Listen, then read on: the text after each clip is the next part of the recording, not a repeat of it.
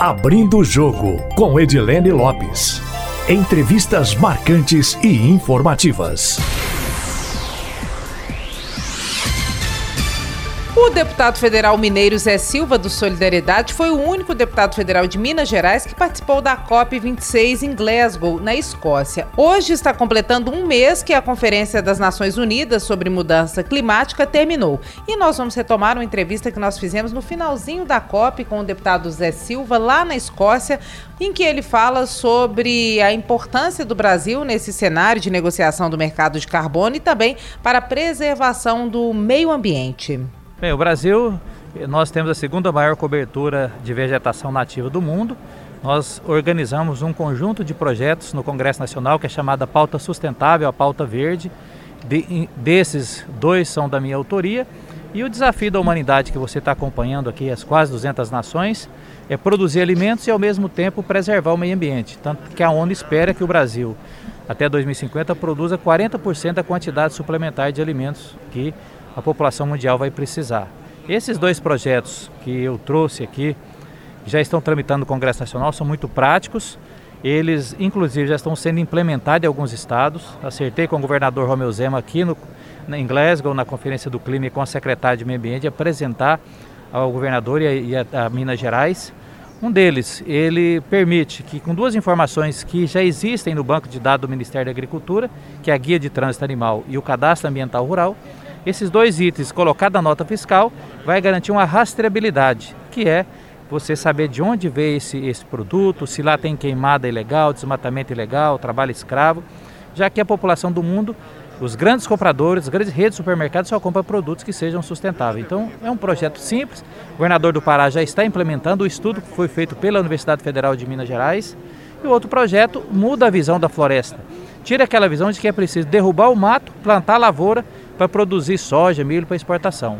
É a visão da floresta nativa de pé, ela funcionar como uma lavoura, o produtor ser remunerado por prestar um serviço para a população, não só de Minas, do Brasil, da floresta de pé, ela reduzir a emissão dos gases de efeito estufa. E quem paga?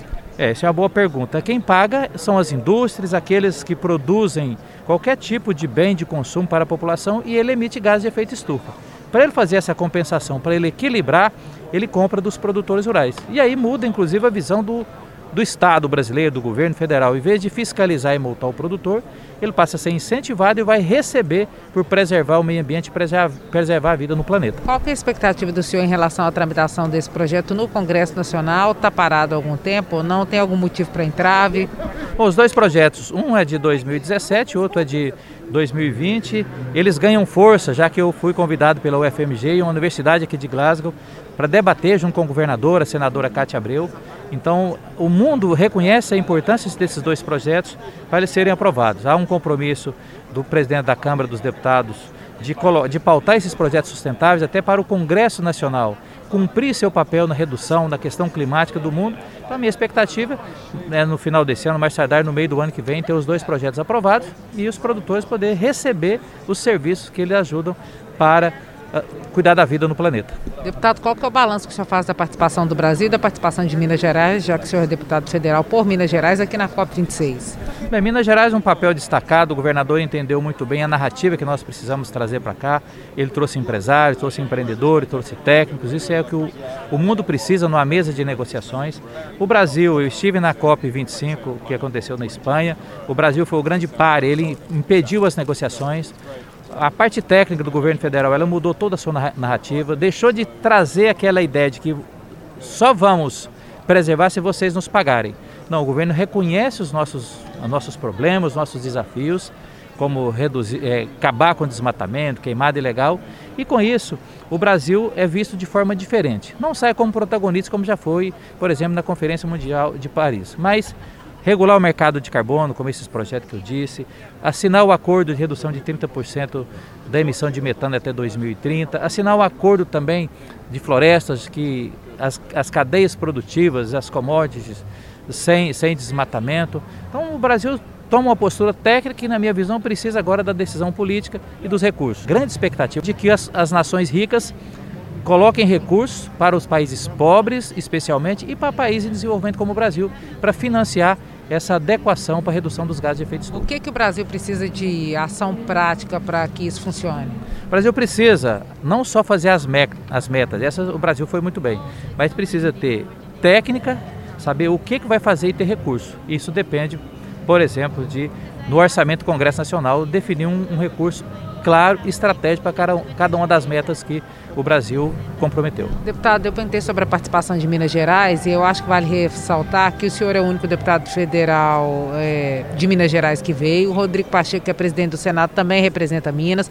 O governador Romeu Zema veio parece que os dois únicos deputados estaduais participando da conferência são dois deputados estaduais de Minas Gerais, Ulisses Gomes e o Noraldino Júnior. O senhor acha que tem um interesse específico de Minas nessa questão do debate do meio ambiente? Por que ter tantos mineiros aqui debatendo esse tema? Sim, eu vejo. É, tem, um, tem uma regra do mercado que o mercado, especialmente financeiro, ele vende o futuro. E para você entender esse futuro, é preciso você estar dentro dessa divergência de proposta de países. Então, Minas Gerais, como Estado federado, mas os nove governadores da região amazônica estiveram aqui num consórcio. Então, por isso, o governador Romeu Zema, na minha visão, ele antecipa esse futuro, porque o mercado ele vende o futuro, mas é preciso que você tenha regras claras para esse futuro e quando ele vem, fala dos desafios de Minas Gerais, também das potencialidades de Minas Gerais, ele participa de um debate, como está participando aqui em Glasgow, do papel do executivo e do legislativo, então, com certeza, Minas Gerais, junto com os estados do, do norte do Brasil, da região amazônica sai na frente em relação aos demais. Deputado, ao longo desses dias, deputados de outros estados, também senadores, uma conversa mais de bastidores aí que poderia existir a possibilidade do senhor concorrer em chapa majoritária para o governo de Minas. Tem isso? O senhor considera essa possibilidade? Uma composição com o governador Romeu Zema ou algo desse tipo? Ou o senhor vai disputar deputado federal mesmo? O foco nosso, estou no terceiro mandato, é novamente renovar o mandato. O mandato já estou mais maduro, já que eu participo de pautas importantes, como presidente da Comissão de Mineração, da questão das obras paradas no Brasil, a bandeira da agricultura familiar, as questões da sustentabilidade, da competitividade do agronegócio brasileiro. Mas missão a gente cumpre. O meu foco, o meu projeto é é, consultar a população mineira para renovar o mandato, mas eu estou sempre à disposição dos desafios que Minas precisar. Mas evidentemente que o foco é deputado federal.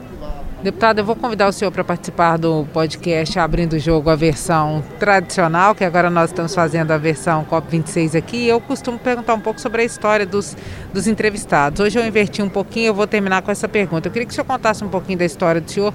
E o senhor tem um caso de infância em que o raio atingiu a casa do senhor. Conta isso Conte para nós um pouquinho. Bem, eu nasci e vivi no meio rural, é, já com quase antes de 5 anos de idade. É, meu pai trabalhando no campo, agricultor, caiu um raio na, na nossa casa, é, dizimou a casa e tem um rádio que hoje ele me acompanha. Isso faz exatamente 50 e, 52 anos, vai fazer 53 anos. O rádio partiu em muitos pedaços. Eu perdi a, a voz, fiquei um tempo sem falar, minha irmã ficou sem falar, minha mãe, meu pai não estava na, na, na casa. E depois minha mãe reconstituiu, reconstituiu esse rádio. Ele me acompanha, inclusive grande parte das entrevistas que eu faço lá de Brasília, no, meu escritório, o rádio ele faz parte da, da, da, ali do, do enfeite, né? Porque ele tem essa história comigo. É, meu pai teve depois um câncer quando eu tinha seis anos. Eu fui para a escola com nove anos de idade, registrado aos 11 anos. E felizmente com esse aprendizado da, da agricultura, com os meus pais agricultores, fiz agronomia e tenho muita honra de poder não só ajudar Minas Gerais como extensionista rural da Emater há mais de 30 anos, minha esposa também é extensionista, mas poder ter esse aprendizado, como dizia meu bisavô, que viveu 114 anos e 8 meses, né? É, até nos estrangeiros a gente poder aprender. Isso é para mim é uma grande honra. Como é que é para o senhor, deputado, que é um homem do campo, como muitos dos bem-sucedidos do mundo são do campo também, que às vezes a pessoa fala, ah, é da roça, é da roça, nada. São as pessoas que estão na dire... nas direções das empresas, em cargos políticos e tal. Mas como é que é para o senhor vir aqui, ver gente do mundo inteiro participar desse debate, com... contribuir para essa discussão em relação ao meio ambiente? Primeiro é um sentimento do dever cumprido, né, de poder como cidadão você garantir às gerações futuras uma terra melhor. E um ponto que eu acho que é fundamental, quando fala das origens do campo, eu vejo muito a gente imitar a natureza. Eu falo que a natureza é tão generosa que quando a gente permite, ela nos ajuda muito. E quem, é, quem criou no meio rural hoje, meu neto possivelmente não vai ter a mesma oportunidade, você aprende com a natureza, com o vento, com os passos, com os animais, com os ruídos que a própria natureza faz naquela interação.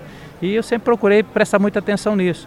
E é esse o aprendizado que eu procuro trazer é, também é, para os debates internacionais de Minas Gerais e, e do Brasil. E também o que o próprio mineiro fala muito, né? Um tempo grande de escutatória, você ouve bastante.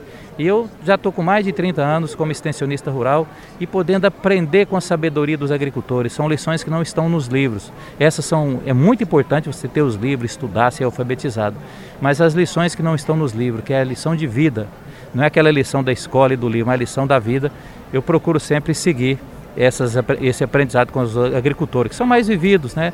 Quando eu estava muito jovem, ele era bem mais vivido. Hoje também eu faço parte dos mais vividos, com mais de 50 anos. E isso, com certeza, foi a minha grande universidade é esse aprendizado com os agricultores e com a natureza. Deputado, muito obrigada pela entrevista. Eu que agradeço e também parabéns por você estar aqui, né, cruzando o oceano e vir aqui levar informação para Minas Gerais, para o Brasil. Com certeza as gerações futuras vão reconhecer esse trabalho. Muito obrigada, Depa. Itatiaia dando notícia de tudo em cima do fato, né? Isso mesmo, um abraço. Nosso agradecimento também aos nossos ouvintes que acompanham o podcast Abrindo o Jogo. Quem quiser enviar sugestões pode fazê-lo pelo e-mail edilenelopes.com.br ou também pelo meu Instagram, arroba repórter Edilene Lopes. Uma ótima semana para vocês. Abrindo o Jogo com Edilene Lopes.